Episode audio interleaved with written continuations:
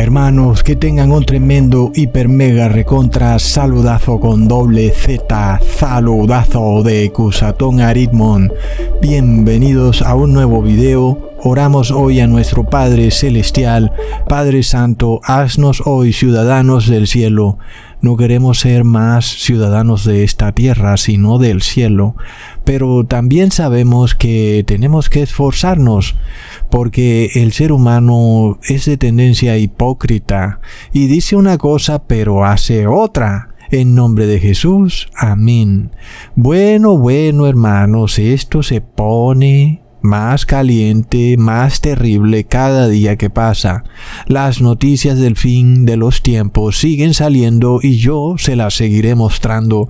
Aquellos que nos decían teoristas de la conspiración crujen hoy sus dientes a medida que cada semana que pasa algo que ya habíamos dicho que iba a ocurrir, finalmente está ocurriendo. Es de locos. Recordemos, hermanos, que en el video pasado les mostré cómo el sistema de control social chino será aprobado en Roma para recompensar a los ciudadanos virtuosos que son amigables con el medio ambiente.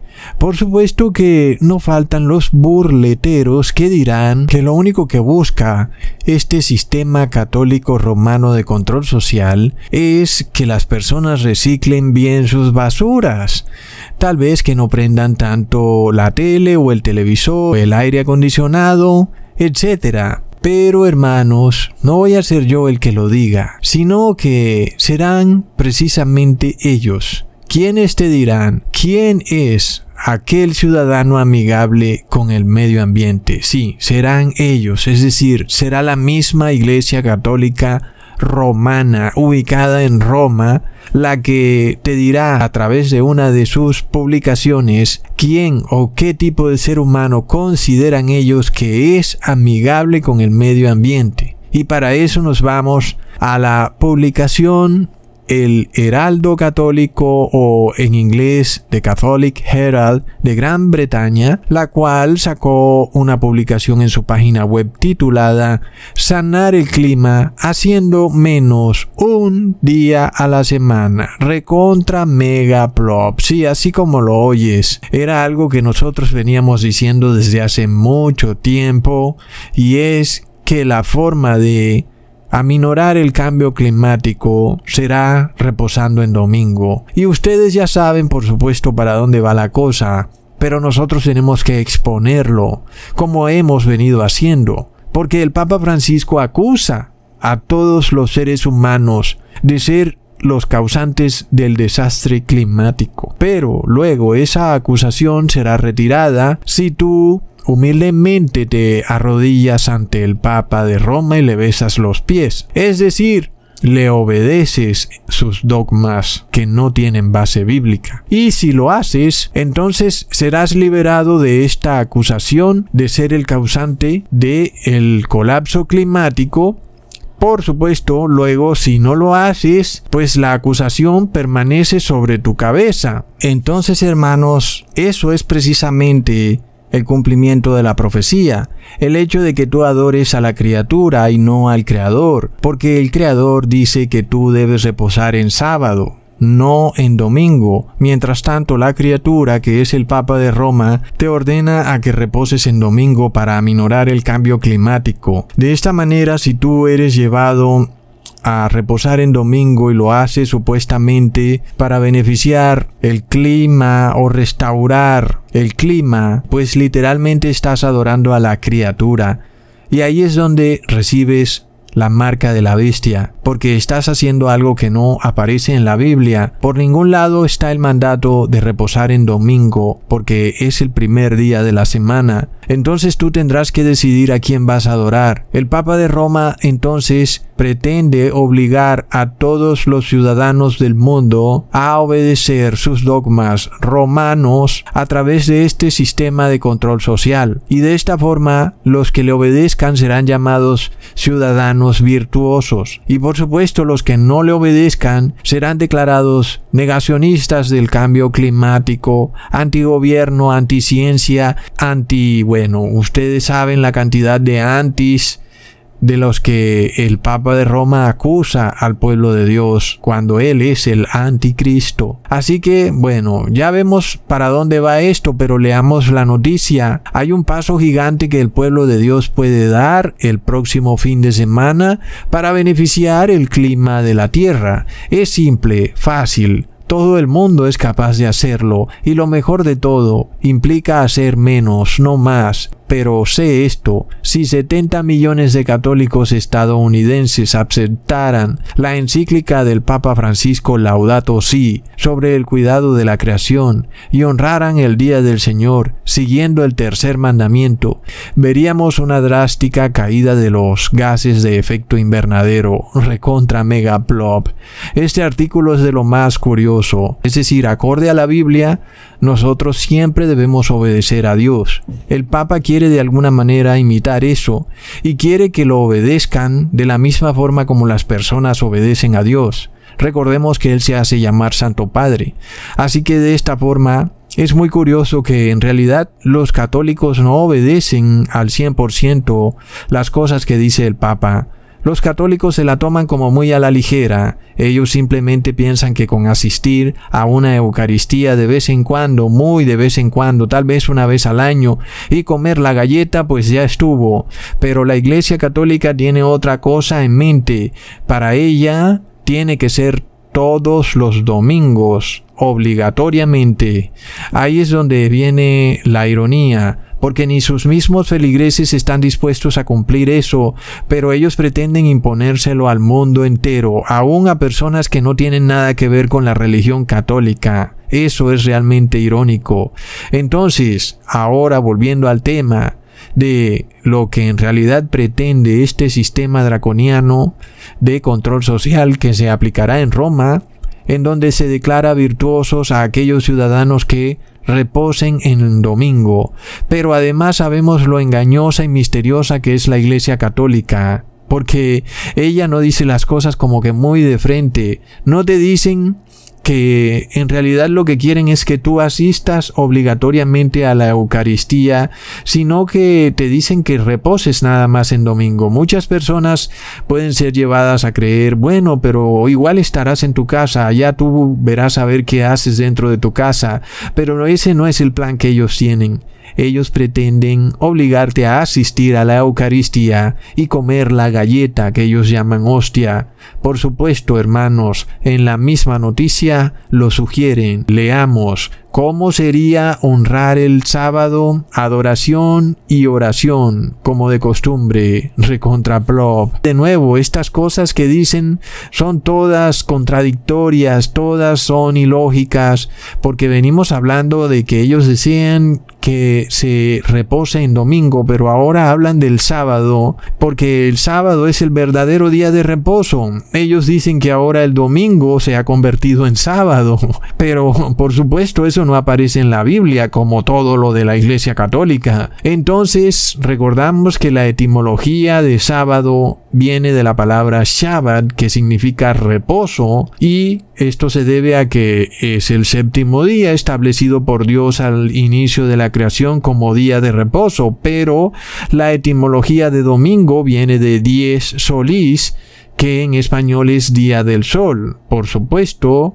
Dios no tiene nada que ver con ese día como día de reposo. Entonces, hermanos, nosotros seguimos viendo cómo la Iglesia Católica continúa empecinadamente en conseguir este viejo sueño de someter a todos los seres humanos a adorar al Papa de Roma por obligación.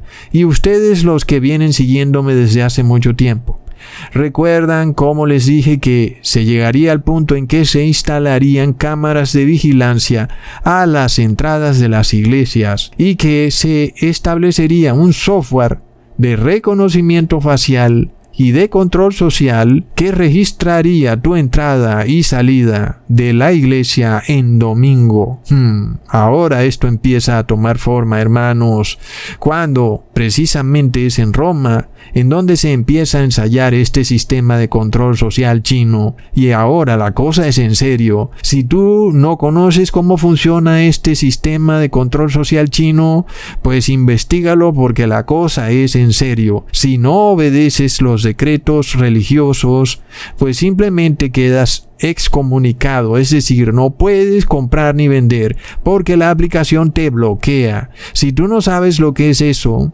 ve y mira mis videos pasados. Cuando yo hacía videos y recibía alguna retribución por parte de YouTube y de repente YouTube me bloqueaba y bueno, quedaba sin recibir remuneración. Y eso es realmente algo que te puede poner en problemas porque luego no sabes cómo vas a pagar los gastos. Así que es algo realmente serio y nosotros como cristianos tenemos que ir mirando por dónde va la cosa y en dónde nos conviene estar, porque de otra manera si esto nos coge fuera de base en una ciudad, pues hermanos vamos a tener un problema serio. Entonces, hermanos, si tú tal vez estás acostumbrado a tu estilo de vida, y piensas que las cosas van a seguir como siempre han estado, tengo malas noticias. El mundo avanza empecinadamente en esta locura de establecer este sistema de control social en donde tú tendrás enlazada en tu celular la aplicación que te permite comprar y vender y al mismo tiempo por ahí mismo te van a controlar y van a mirar si obedeces los decretos y si no los obedeces pues con un clic te bloquean. Así está la cosa. Entonces tú piensas que este sistema solo se trata de reciclar plásticos, de apagar el aire acondicionado.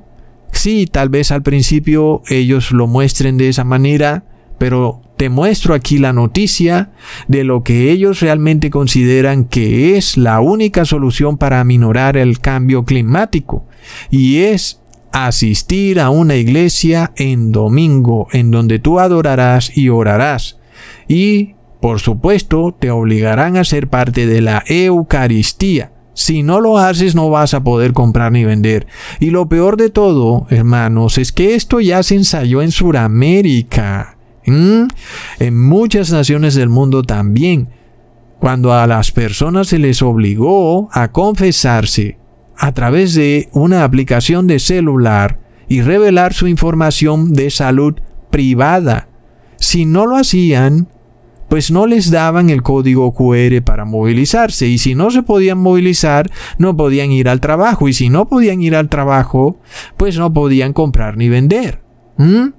Y sabes que la mayoría de la población estuvo totalmente feliz y de acuerdo en vender sus derechos humanos, en vender su alma y su conciencia al demonio con tal de poder continuar con sus vidas. Así que, si tú estás esperando que el pueblo a través de una revolución te salve de esta tiranía, desde ya te digo que pierdes tu tiempo. Si crees que en marchas y en desobediencias civiles vas a lograr algo, pues estás totalmente equivocado de la profecía, porque simplemente la profecía se va a cumplir. Y está más que claro que el número de los 144.000 es totalmente real y literal. Inclusive hoy, con el bautismo negro, lo podemos confirmar más aún. Luego, la publicación dice, prohibir los vehículos comerciales los domingos tendría un gran impacto hay alguna buena razón por la que no podamos cambiar, andar en bicicleta, viajar en autobús o compartir viajes a la iglesia, hermanos. Plop. Entonces esto ya no es teoría de la conspiración. No, esto te lo están diciendo en tu propia cara. Ya no lo pueden esconder más y sabes por qué. Porque si lo quieren implementar, pues tendrán que hacerlo público porque no hay de otra manera, no tienen salida. Por supuesto, los noticieros masónicos del engaño informativo te van a mantener distraído para que tú no te des cuenta para dónde va la cosa, con guerras, hambrunas, etc. Pero luego, en algún momento tiene que empezar a mostrarse esto para finalmente hacerlo realidad. Ahora, imagínate si tú vives en una ciudad donde todo este sistema de compra y venta se volvió finalmente virtual. Mm, las personas lo asumieron porque es más seguro, porque no los roban y porque es más eficiente, en fin. Y luego ocurre un terrible desastre climático. Recuerden que según el Papa Francisco es culpa tuya es decir, la acusación descansa sobre la cabeza de cada ser humano que camina por esta tierra. Luego, si tú quieres librarte de la acusación, a menos que tú le obedezcas a este sistema de control social y asistas en domingo a una iglesia, pues ya no te van a habilitar el código QR porque serás declarado culpable. Y es que desde hace cuánto, hermanos, les vengo advirtiendo de esto. Nosotros venimos hablando de esto desde hace más de siete años. Finalmente se comprueba que ninguna profecía del falso profeta evangélico se ha cumplido. Es de locos. Nada de lo que dicen los evangélicos se cumple, ni aún han sido raptados, y aún públicamente ellos reconocen que se equivocan, como hizo este señor armando engaños. Pero en cuanto a este ministerio, la gloria y la honra es solo para el Padre y el Hijo. Todo lo que les he profetizado se ha venido cumpliendo al pie de la letra. Y sin embargo, hermanos, no tenemos dinero para construir una mega iglesia, pero lo poquito que tenemos lo hemos usado para seguir esparciendo la verdad y el fin, como podemos ver, se acerca. Ahora, muchos dirán, bueno, Ecusatón, pero bueno, esto es en Roma, pero sabes que en Estados Unidos jamás se permitirá tal cosa porque semejante sistema de control social es una violación a los derechos humanos. Pero resulta, hermanos, y acabamos de ver la noticia de que se ha formado la Junta Inquisidora para la Desinformación, en donde además están por supuesto dando a entender, y esto es de lo más preocupante, que si hay una junta del gobierno declarando que algo es desinformación, literalmente te están declarando criminal, aunque no hayas hecho nada malo, pero cuando el gobierno te está censurando, está dando a entender que tú estás haciendo algo que es criminal, y eso es por supuesto lo más preocupante cuando vivimos en un mundo en donde hay ciertas personas en altos cargos, hermanos, que están muy felices de llamar a cualquiera que no esté de acuerdo con ellos como terroristas o fundamentalistas. Mm, la cosa es tremenda. Uno se pregunta luego qué es en realidad desinformación. ¿Ah? Porque si alguien me lo pudiera decir, yo pudiera evitar decirlo.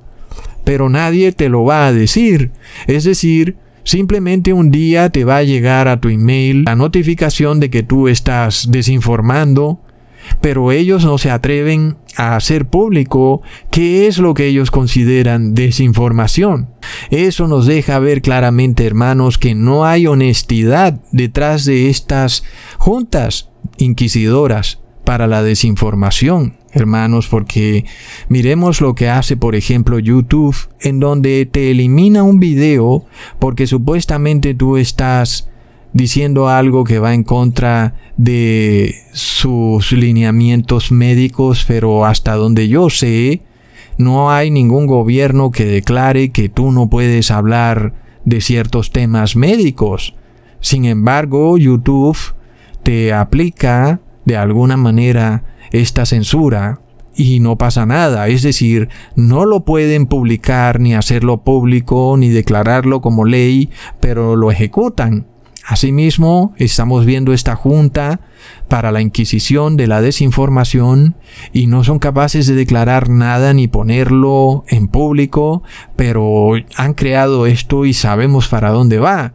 Muy pronto los que dicen que no se trata de cambio climático, sino que se trata de que la segunda venida de Jesús está muy cerca, van a ser catalogados como negacionistas del cambio climático y esos serán considerados como fundamentalistas, como personas que son contrarias al bien común, al Estado, etc. Y si tú aún tienes dudas de esto, miremos que el Papa Francisco declaró que un fundamentalista es alguien violento, aún y si no golpea a nadie o no mata a nadie. Recontra plop. Una persona que es declarada terrorista es porque ha cometido un crimen. Le ha hecho daño a alguien o ha matado a alguien y tal vez esté bien que esa persona sea censurada, pero si tú no has cometido ningún crimen y si tú no le has hecho mal a nadie, no has golpeado a ninguna persona, ¿Por qué deberías tú ser censurado por simplemente opinar algo? Sin embargo, el Papa Francisco lo está diciendo claramente. Aún y si tú no has cometido ningún delito, si dices algo que no va de acuerdo con lo que el Papa Francisco quiere, serás declarado como una persona violenta, aunque no haya sido violento. Así está la cosa con esta junta inquisidora recién formada en Estados Unidos, que es por supuesto algo muy similar a lo que hace el gobierno chino. Es decir, hablando de comunismo, hermanos, que suponemos que Estados Unidos no es una nación comunista, pero miramos que está tomando una medida totalmente comunista. Es decir, en China las personas pues de alguna manera son censuradas. El chino no se atreve a decir nada y las personas que viven en China aún ese youtuber que andan por ahí hablando de China, que no es de China, lo vemos como tan nervioso de hablar cualquier cosa. A toda hora tiene que decir que él no está participando en política. Él piensa que eso de alguna manera le evitará que le pise algún callo al gobierno chino, pero la realidad es que en un sistema comunista, cualquier cosa que tú digas en determinado momento te va a ganar un problema con el gobierno comunista. Literalmente o dices lo que ellos quieren o vas a tener un problema tarde que temprano. Y cuando vemos que se forma en Estados Unidos esta junta inquisidora para la desinformación, sabemos que en cualquier momento se va a venir un problema, porque por supuesto, el gobierno puede decir muchas cosas y nosotros estamos a favor del gobierno y en obedecer todas las leyes del gobierno. Pero cuando vienen estas fantasías de la adoración a la Madre Tierra y estas fantasías de salud, y todo tipo de fantasías religiosas que están cruzando por la cabeza de algunos líderes religiosos y que se han unido con el Estado para imponérselas a la fuerza al resto de ciudadanos, por supuesto que ahí sí tenemos un problema, porque nosotros tenemos derecho a adorar a Dios en espíritu y en verdad, sin que nadie venga a obligarnos a orar de cierta manera, y si no lo hacemos como ellos dicen, entonces somos declarados fundamentalistas o negacionistas del cambio climático, y ahí es donde está el grave problema. Entonces, nosotros vimos esto, por ejemplo, con el bautismo negro, en donde tú hablaras en contra del bautismo negro, pues tu video era eliminado. A mí me eliminaron más de 100 videos. Y recordemos aún la cosa se puso peor cuando empezaron a culpar a aquellos que no estaban de acuerdo con el bautismo negro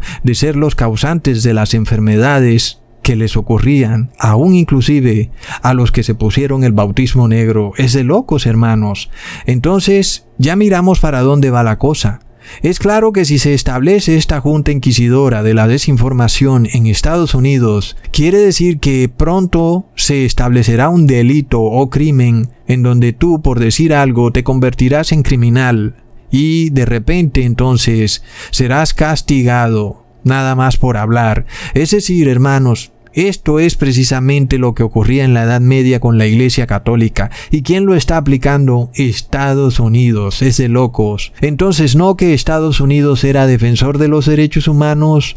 Nosotros sabíamos que este momento llegaría. Estados Unidos de repente tenía un odio por su propia constitución, inclusive su primera enmienda, y resulta, hermanos, que el director de esta Junta Inquisidora para la Desinformación estudió en la Universidad de Loyola, Por supuesto, una universidad fundada por la orden más fundamentalista y militar de la Iglesia Católica, la orden jesuita, la cual jugó un papel predominante durante la Inquisición.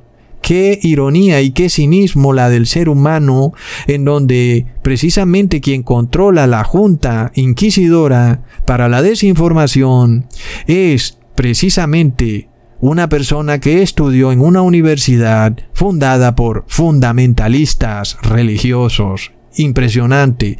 Pero para colmo de males, en esta noticia que les muestro, Inclusive borraron este párrafo que aparece en la búsqueda de Google, en donde se muestra exactamente lo que dijo el Papa Francisco cuando dijo que un fundamentalista no necesariamente tiene que ser violento. Es decir, solo con que diga algo que no está de acuerdo con lo que el Papa dice, será declarado como fundamentalista. ¿Y hasta dónde llegaron, hermanos? al punto de borrarlo de la noticia de donde salió. Es decir, que Google lo sigue registrando en las búsquedas, pero cuando miramos la noticia ya no está dentro de la noticia. Mm, de locos. Entonces tú dirás que semejante sociedad tecnocrática, fundamentalista, religiosa que se va a formar no tiene cabida en Estados Unidos porque supuestamente en ese país hay separación de iglesia y Estado, pero recordemos que recientemente, hermanos, esto está recién salido del horno, el juez Gorsuch de la Corte Suprema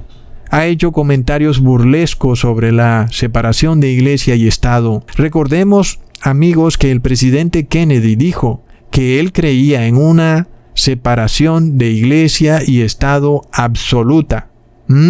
Pero luego Joe Biden dijo que la constitución de Estados Unidos no tiene enmiendas absolutas y ya vemos cómo está la cosa. Entonces, Mientras que hace 60 años, con el presidente Kennedy, las enmiendas de la Constitución de Estados Unidos eran absolutas, hoy, con el presidente Joe Biden, son relativas, de locos. Es decir, hermanos, que Joe Biden te está diciendo que la primera enmienda puede ser aplicada de acuerdo a como le parezca a un juez de una forma y de la otra, según su conveniencia, porque ya no es absoluta, ahora es relativa.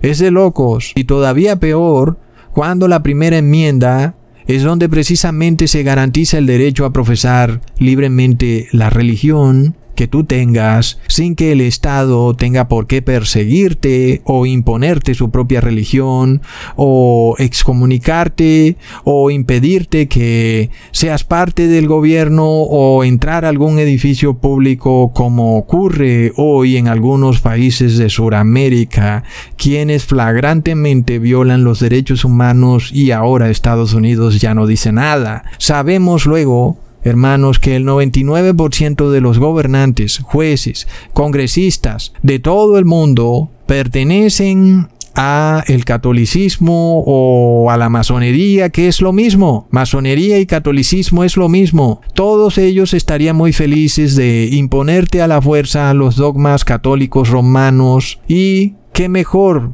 para hacerlo que un software teocrático en donde no puedes comprar ni vender a menos que obedezcas. Así de sencillo. Y por otro lado, Hermanos, hago la aclaración de que no tengo ningún interés en influenciar al gobierno ni de una forma ni de la otra, es decir, ni violentamente ni pacíficamente tengo ningún interés de que el gobierno me obedezca o haga algo que yo quiera que haga, no. Pueden hacer lo que les dé la gana, no tengo ningún interés en que dejen de hacer lo que tienen pensado hacer. Al contrario, para mí es totalmente perfecto que sigan haciendo lo que pretenden hacer porque ese es el cumplimiento perfecto de la profecía. Y yo no pienso hacer nada para evitarlo porque estaré muy feliz de que se cumpla todo lo que mi Señor Jesús declaró en el Apocalipsis. Así que sigan adelante de mi parte. Todos los gobernantes tienen el camino abierto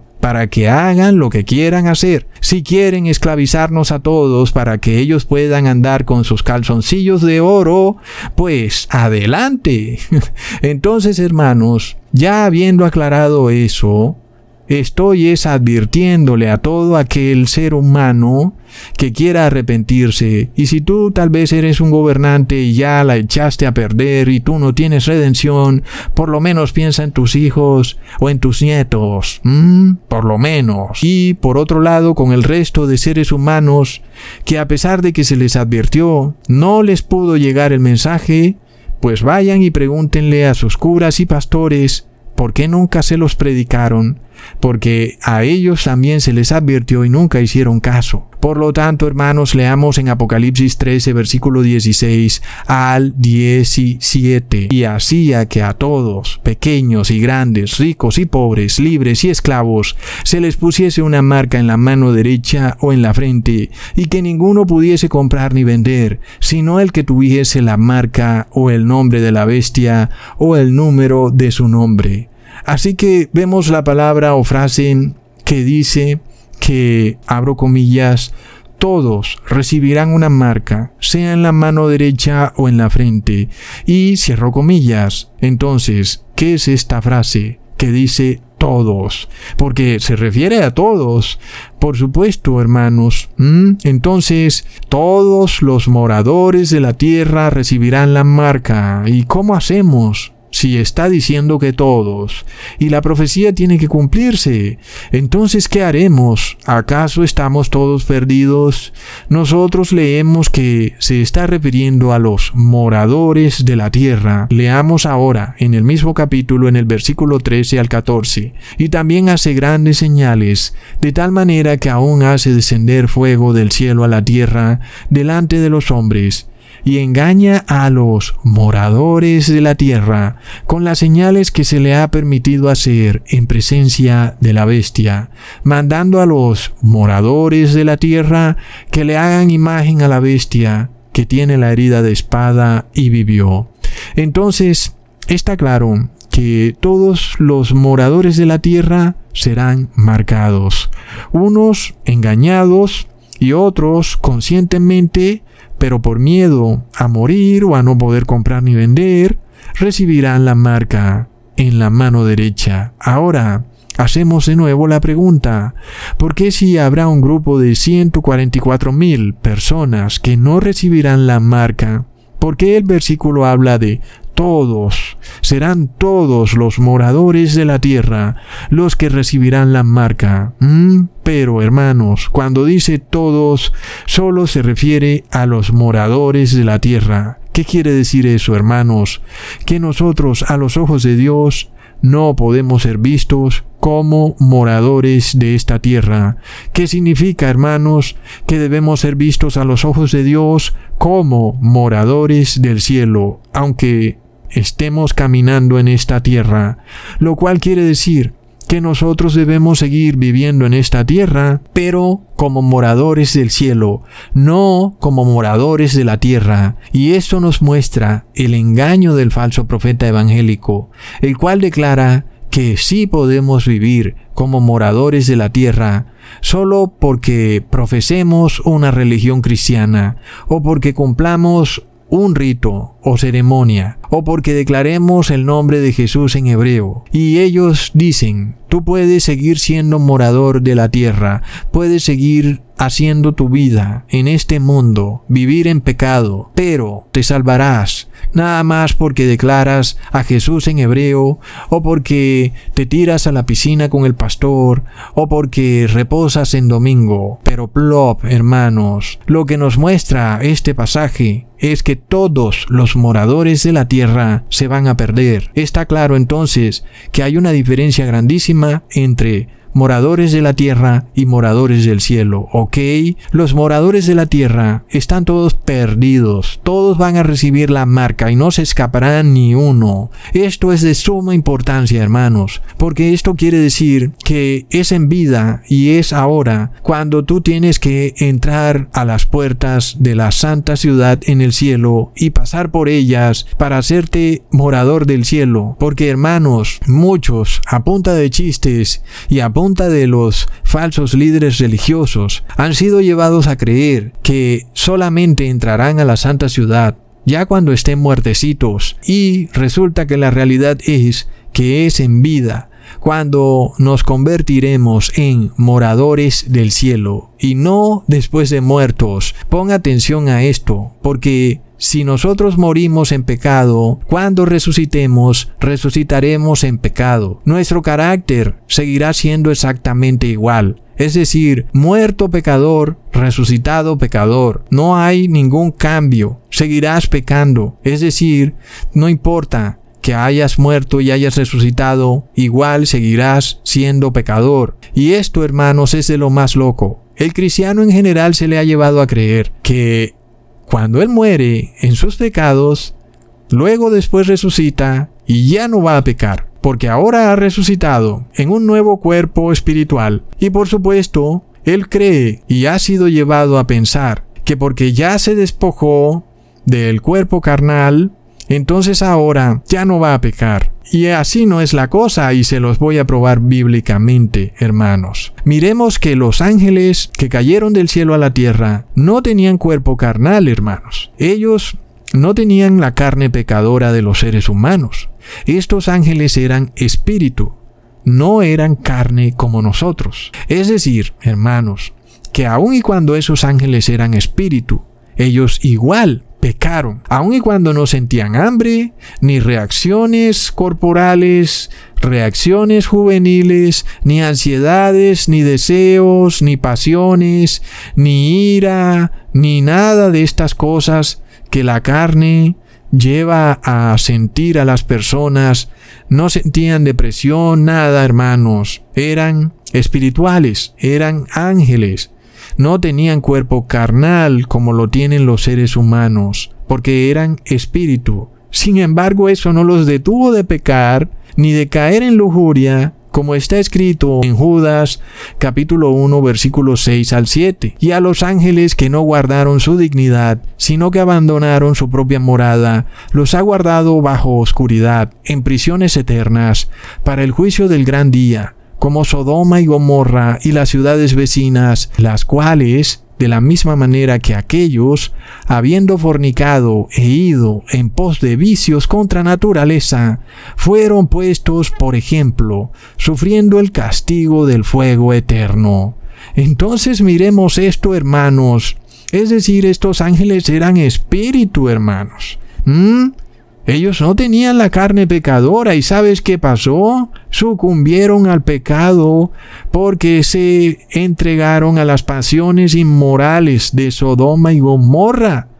Entonces, vemos claramente que el hecho de que tú seas despojado de tu cuerpo carnal no te va a hacer dejar de pecar como tú crees. Ah, ahora que yo muera en pecado, no importa pues yo me arrepiento, pero aunque sigo pecando, Jesús cuando me resucite, ya yo no pecaré porque tendré un cuerpo espiritual. Plop, no, porque los ángeles caídos tenían también un cuerpo espiritual y ellos igual pecaron y no tenían cuerpo carnal. Luego alguien tal vez diga que al morir nuestro conocimiento será aumentado de tal manera, porque ahora conocemos cosas que nuestro cuerpo carnal, bueno, es muy limitado. No podemos ver a Dios, no podemos ver el cielo y los ángeles. De seguro que cuando nosotros veamos estas cosas, entonces no vamos a pecar, porque pues ya nuestros ojos serán abiertos y veremos que, que ahí está Dios y entonces no vamos a pecar.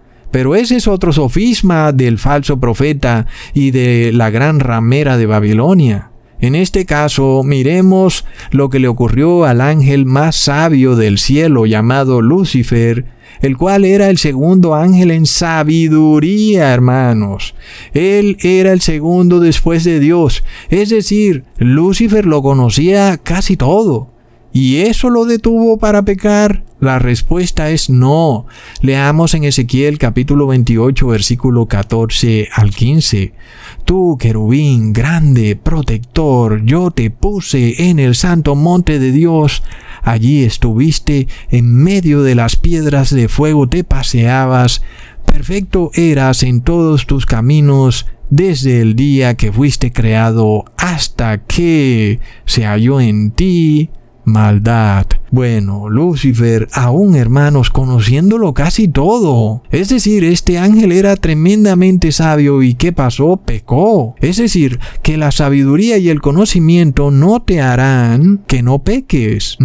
Y por tanto, tampoco será cierto que tú al resucitar y eh, al tener mayor sabiduría, porque ahora puedes conocer cosas que carnalmente no puedes conocer, eso hará que no peques, te hará tal vez inmune al pecado, piensas tú, pero ya vimos que Lucifer lo conocía casi todo, y él pecó. Luego alguien dirá que al ver a Dios cara a cara, tal vez eso haga que ya tú no peques, eso también es una gran mentira. La realidad es que los ángeles caídos se reunían con Dios y lo veían cara a cara y aún pecaron. Leamos en Primera de Reyes capítulo 22 versículo 21 al 22. Y salió un espíritu y se puso delante de Jehová y dijo, yo le induciré. Y Jehová le dijo, pero ¿de qué manera? Él dijo, yo saldré y seré espíritu de mentira en boca de todos sus profetas. Y él le dijo, le inducirás y aún lo conseguirás. Ve, pues, y hazlo así. Oh, no, hermanos, déjame decirte algo. A ti te agarra ese espíritu de mentira, y por más verdad que hayas aprendido, te va a hacer creer lo que Él quiera hacerte creer. Esto es real, hermanos. Entonces, cuando tú te pones a jugar con las cosas de Dios, luego Dios acepta que estos espíritus de mentira te tomen y te hagan creer mentiras. Así que esto es serio. Por otro lado, siguiendo el tema, miremos que nosotros estamos viendo que aún un ángel, estando allá en el cielo, reunido con todos los otros ángeles, en el paraíso, mirándole la cara frente a frente a Dios, aún pecó, hermanos, y era mentiroso. Entonces, ¿Qué es lo que trato de decir? Que tienes que entender que no puedes morir en pecado. Donde llegues a morir en pecado estás muerto para siempre, porque luego serás resucitado en pecado. Y si eres resucitado en pecado, lo único que te espera es el lago de fuego, hermanos. Es decir, la única forma de dejar de pecar es que tú en vida tomes la decisión de dejar de pecar y no hay otra forma. ¿Ok? Ahora, claro que el Padre Celestial te promete una gran ayuda para que dejes de pecar, tanto es así que dio a su Hijo Jesucristo como intercesor, un verdadero Cordero Pascual para interceder por ti en el templo celestial para que tú tomes esa decisión de arrepentirte. Esta intercesión que Jesús hace por ti, sin embargo, solo es válida si tú la tomas mientras vivas, hermanos. Es decir, después de muerto y resucitado como pecador, no puedes reclamar intercesión y expiación de pecados. Porque está escrito en Mateo capítulo 22 versículo 32, yo soy el Dios de Abraham, el Dios de Isaac, el Dios de Jacob. Dios no es Dios de muertos, sino de vivos. Esta es la diferencia entre los seres humanos y los ángeles caídos. Los ángeles caídos son muertos vivientes. Por tal motivo ellos no tienen redención, porque ellos conocieron la justicia cara a cara pero la despreciaron. Nosotros, como dice el apóstol Pablo en 1 Corintios capítulo 13 versículo 12, Ahora vemos por espejo, oscuramente, mas entonces veremos cara a cara. Ahora conocemos en parte, pero entonces conoceré como fui conocido. Es por esto que ahora tenemos algo que ni los ángeles caídos tienen, la oportunidad de ser redimido. Pero si tú quieres estar en la misma condición que los ángeles caídos, es decir, ellos no tienen redención, tú quieres estar en esa misma situación, pues bueno, hermanos, la cosa no está buena para ti. Es grave cuando tú te pones en esa situación en la que piensas pedir redención ya muerto, luego de que seas resucitado, y ya, hermanos, eres un muerto viviente, no tienes redención. Ahora estás despojado de arrepentimiento, tal y como los ángeles caídos, porque, hermanos, para ellos y para los moradores de la tierra solo les espera el lago de fuego. Así que cuando tú miras lo que ha hecho Jesús al dar su vida por nosotros, ¿para qué lo hizo? Pues precisamente para interceder por ti en el templo celestial. Miremos entonces lo loco y lo absurdo de pensar que tú solo dejarás de pecar ya muerto cuando seas resucitado, lo cual luego quiere decir que estás desechando la intercesión de Jesús. Mm, en vida la desechaste. Ahora pretendes salvarte por tus propios medios a través de la resurrección y tú mismo ahora levantarte como redimido. Cuando no funciona así, es en vida que tienes que entrar en este proceso de arrepentimiento. Si no lo haces, estás perdido. ¿Mm? Entonces, uno se pregunta por qué estos evangélicos, hermanos, están tan empecinados en enseñarle a las personas que tú puedes morir en tus pecados y que luego vas a ser salvado, nada más porque crees en Jesús, cuando eso no es bíblico. ¿Mm? Los evangélicos te quieren hacer ver como que no puedes guardar la ley, no puedes vivir en santidad y aún tratan de hacerte ver como que odias la sangre de Cristo, nada más porque quieres dejar de pecar, cuando de eso se trata todo. Y esto es porque ellos están bajo la posesión demoníaca del falso profeta, porque ellos todo el Evangelio lo tienen invertido, porque precisamente se trata de eso, hermanos, de que tenemos la posibilidad de ser redimidos para convertirnos en santos, y eso a través de la sangre de Cristo, y que, por supuesto, por eso nos atrevemos a tratar de guardar la ley, a ser perfectos, porque precisamente es lo que Jesús quiere de nosotros. Sed perfectos como vuestro Padre Celestial es perfecto. Pero cuando tú miras los ángeles caídos, hermanos, ¿por qué ellos no pueden guardar la ley? Porque ellos no tienen la sangre de Jesús para interceder por ellos. Nosotros vemos entonces, por ejemplo, el falso profeta evangélico y la gran ramera católica de Babilonia, cómo ellos renuncian a la sangre de Cristo. A pesar de que a toda hora están pues predicando sobre ella, pero ellos dicen que no se puede guardar la ley y aún dicen que el que guarda la ley es el que repudia la sangre de Cristo cuando es todo lo contrario, hermanos. Y nosotros hemos visto su hipocresía cuando rechazaron la sangre de Cristo para cuidarse de la enfermedad y aceptaron un bautismo negro hecho con sangre negra de muerto de fetos abortados y de quimeras. Mientras tanto, la sangre de Cristo es sangre viva, porque Cristo vive, por lo cual recibir su sangre es totalmente obediente a la ley, porque su sangre es de viviente y es santa, y por tanto santifica a todo aquel que con súplica y ruego la busca. Leamos en Efesios capítulo 6 versículo 17 al 18. Tomad el yelmo de la salvación y la espada del Espíritu, que es la palabra de Dios, orando en todo tiempo con toda oración y súplica en el Espíritu, y velando en ello con toda perseverancia y súplica para todos los santos. Hermanos, los moradores de la tierra suplican por viajes, por negocios, por carros, último modelo, por amor, por salud.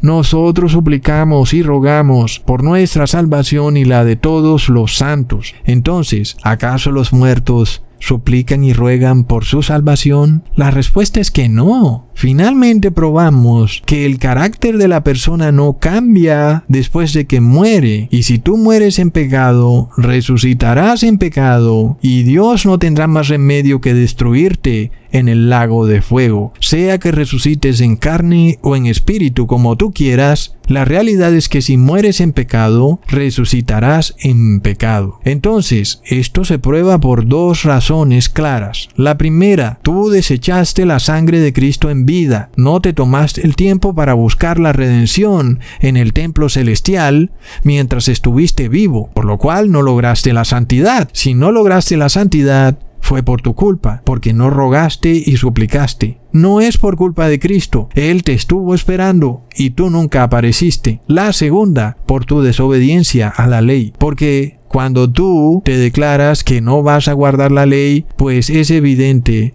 que Jesús no puede hacer nada contigo porque eres una persona que hace maldad y vives en un estado de maldad. ¿Mm? Entonces ya vimos que los ángeles caídos no pueden redimirse, hermanos. Es decir, por eso ellos son seres de maldad. Para ellos no hay posibilidad de que un día digan, ah, no, eh, espérense, ángeles caídos. ¿Saben qué?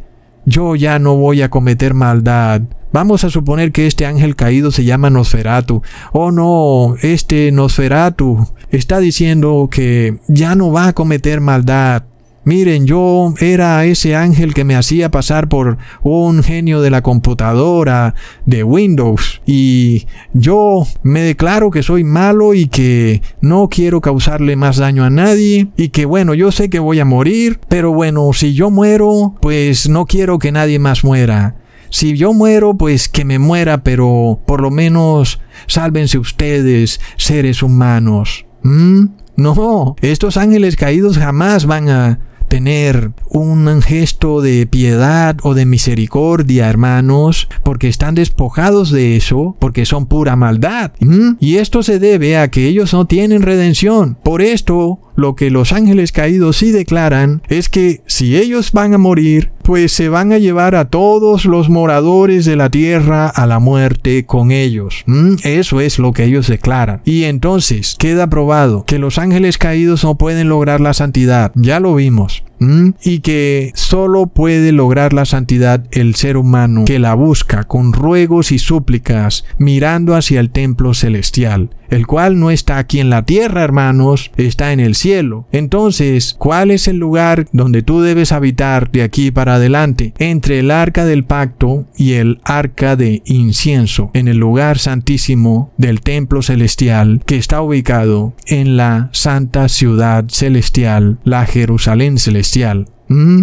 Ahí es donde tú debes estar. Entonces, bueno, vemos que sí serás morador del cielo. Si ese es tu lugar, donde siempre estás, ahí, dentro del lugar santísimo, rogando y suplicando por ti y por todos los santos, entonces se cumple perfectamente la palabra. Todos los moradores de la tierra serán marcados, menos los moradores de la Jerusalén celestial.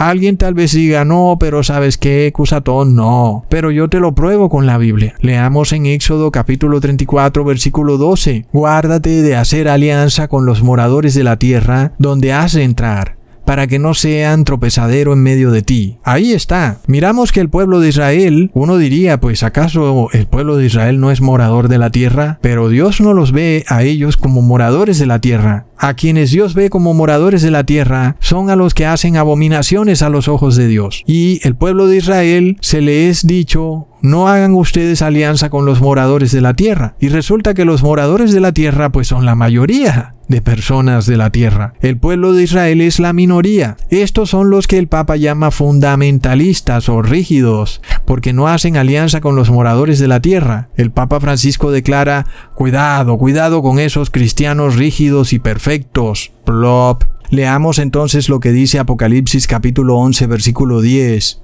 y los moradores de la tierra se regocijarán sobre ellos, y se alegrarán y se enviarán regalos unos a otros, porque estos dos profetas habían atormentado a los moradores de la tierra. Ahí está. Entonces, Luego leemos en el versículo 12, y oyeron una gran voz del cielo que les decía, subid acá, y subieron al cielo en una gran nube, y sus enemigos, que eran quienes, los moradores de la tierra los vieron. Recontra Blob. Entonces, hermanos, miramos que sí hay diferencia entre moradores de la tierra y los siervos de Dios. Recordemos lo que está escrito en Apocalipsis capítulo 12, versículo 12. Por lo cual alegraos cielos y los que moráis en ellos. Ay de los moradores de la tierra y del mar, porque el diablo ha descendido a vosotros con gran ira, sabiendo que tiene poco tiempo. Entonces miremos esto. Los moradores del cielo se alegran y los moradores de la tierra tienen un problema grande. Satanás ha descendido con gran ira, sabiendo que tiene poco tiempo. Ahora,